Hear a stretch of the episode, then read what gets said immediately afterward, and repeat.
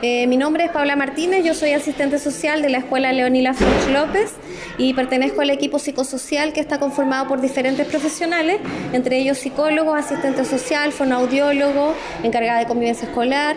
¿ya? Eh, son todas las personas que componen este equipo y a raíz del trabajo y de la intervención que nosotros tenemos con las, con las personas acá en la escuela, surgió esta idea de poder hacer una alianza, digamos, de alguna forma estratégica con la Asociación de Ciegos y Emprendedores de Osorno, ¿ya? Y hacer una actividad en la que eh, puedan participar los papás junto a sus hijos como una manera de vincularlos y también eh, que pueda, hacer,